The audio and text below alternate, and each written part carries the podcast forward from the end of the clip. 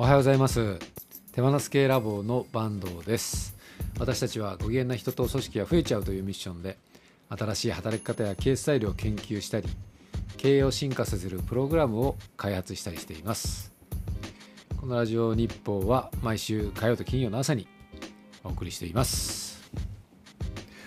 先週末ですね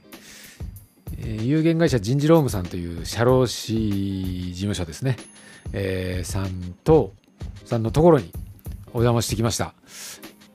えっ、と浅草にありまして、えーそこにたけちゃんこと武井幸三さんとですね、えー乾さんとですね、えー行ってきました。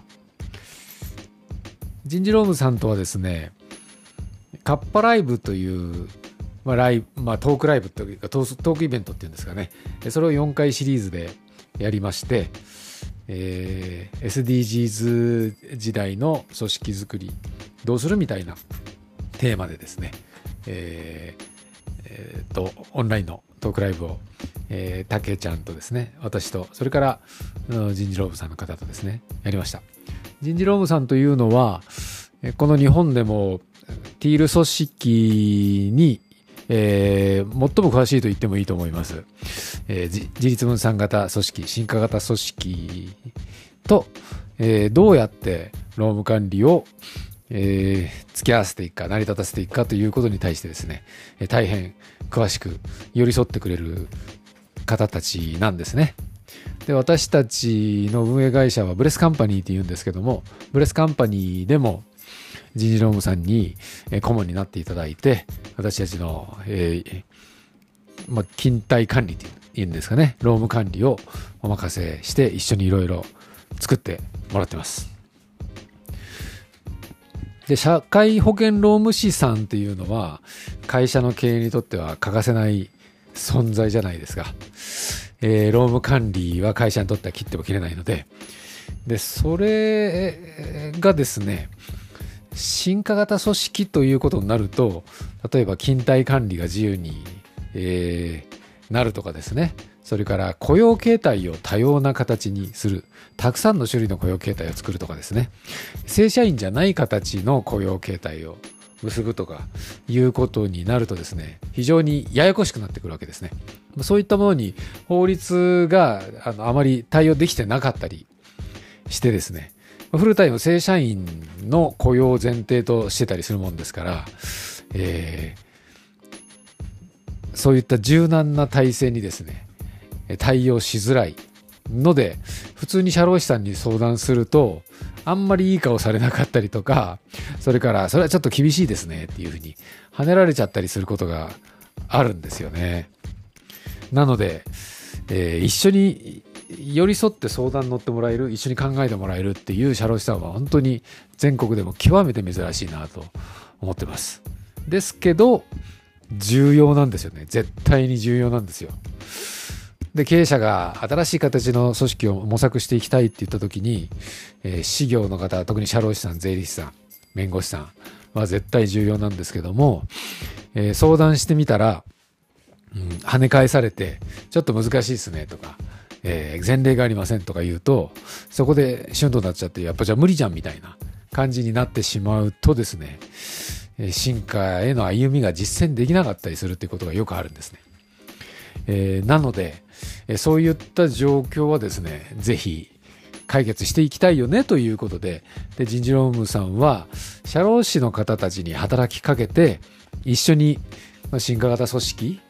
えーというものを勉強していこうよとか、まあそういったものに興味がある、あるいは私たちのまあディクソーというプログラムも非常に、えー気に入ってくれててですね、これをもっと世の中広めてこうよと。その時にちゃんと労務管理もきちっと合わせられるようにしてこうよということを一緒にもっと広げてこうよっていうふうに言ってくれてですね。で、今回もカッパライブというイベントを、えー立ち上げてくれたっていう経緯があります。ので、今回のイベント、カッパライブというイベントは、社労士、全国の社労士さん向けにですね、行いまして、まあ、結構な人数が集まってくれて、それで、まあ、反応は様々だったんですけども、えー興味がある方も結構出てくれてですね。で4回のオンラインイベントが終わった後に、先週末に浅草に実際に集まってですね、えーまあ、打ち上げを兼ねて、えー、リアルで懇親会しようということで、そこにもですね、何人もあ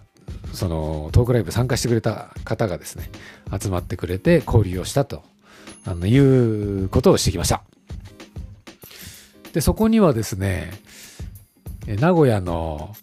えー、小山さん、レオンさんって言うんですけども、レオンさんがです、も来てくれててですね、えー、数年前から人事労務さんとは、えー、親交があるらしくて、レオンさんも社労士なんですけれども、かなりとんがった方で、まあ、私たちのラボのメンバーでもあるんですけども、人事労務には矢作さんという方が社長されてるんですが、えー、社労士業界では、えー、矢作さんが東のドン、えー、西のドンが小山さんみたいな、まあ、何のドンかわからないんですけども、まあ、ちょっととんがった存在で有名らしいんですけども、その二人が実際相まみえるみたいなことはですね、かなり画期的だそうで。なんかお互いのその、まあ、持ち分とか、テリトリーみたいなのもあったりするみたいで、あんまり今まで、あの、すごい深くは交流してこなかったらしいんですけども、えー、どちらもディクソンに関心を寄せてくれてて、で、ラボと一緒に活動していきたいって言ってくれて、これを一緒に面白く広げていこうよと、社労士業界にも一石投じていこうよっていうことを、まあ、二人が思ってくれたところで、さ浅草に集合集合してですね、えー、なんていうんですかね、改めて、やってくぞみたいな、おおみたいな感じになったんですよ。それがなかなか面白くてですね、これなんか業界にもかなり、なんていうんですかね、えー、荒波が吹き荒れるんじゃないかみたいな、いう感じになってて、それも非常に面白かったですね。で、えー、やっぱり、社労士の方、来てた社労士の方の中でもですね、例えば、今週取引先と話してたら、2社からティール組織って興味あるんだよねとかやってみたいんだよねみたいな、いうことを相談されたみたいな話が出てきてたりですね。そういう態度を感じるんですよね。で、社労士の方というのは、えー、そもそもが、今の労働基準法ですね。それにきちっと乗っ取乗っ取って、えー、管理をする。えーというのが本来の役割ですし、それと、まあ、法にのっとった手続きを行うっていうのが本来の業務なんで、なので、そういう社労士の方たちにですね、一緒に考えてほしいとか、新しい仕組みを作っていこうというのはですね、ベースとして無理があるっていうのは、私は感じてます。えー、そもそもの役割が違うんだと。私たちはご機嫌な人と組織が増えちゃうというところにコミットしたいと思ってるんですけど、人と組織をどうやってご機嫌にしていくのかみたいなことは役割としてなくてですね、人と組織は見てなくて、えー、まあ、労務管理と、それから法律を見てるっていう感じなんですよね。極端に言うとですよ。まあ、そもそも、まあ、それ、それで役割を果たしてる人たちなので、その人たちの中でですね、えー、もっとプラスアルファで活動していきたいなとか、今の現状になかなか会社が合わせづらいから何とかしたいなと思ってる人、まあ、そういった方の方が珍しいんですけども、そういった方たちと組んでいくっていうことが私たちにとってはすごく大事だなと。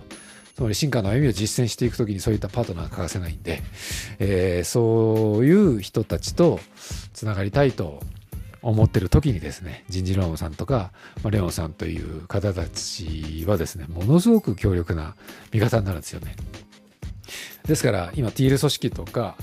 自立分散型組織に興味がある、えー、経営者の方はですね、えー、事業の方に相談してもですね、えー、もしかしたら否定されたり、前のめりになってくれないケースの方が多いと思うんですけども、それで諦めることなくですね、私たちのラボに関わってくれれば、あるいは相談してくれればですね、そういったパートナーの方も紹介することができますし、実際にこういう時どうすんのとか、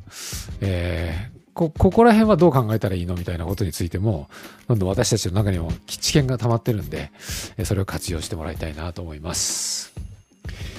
えー、新しいこと、今までと違うことをやるということは非常にパワーがかかりますし、それをやってる人がいないからこそ新しいんですけれども、ま、その歩みはですね、まあ、仲間がいることによって進めやすくなるので、えー、ラボがそういう存在であるといいなと思ってます。えー、ということで、人事労務さん、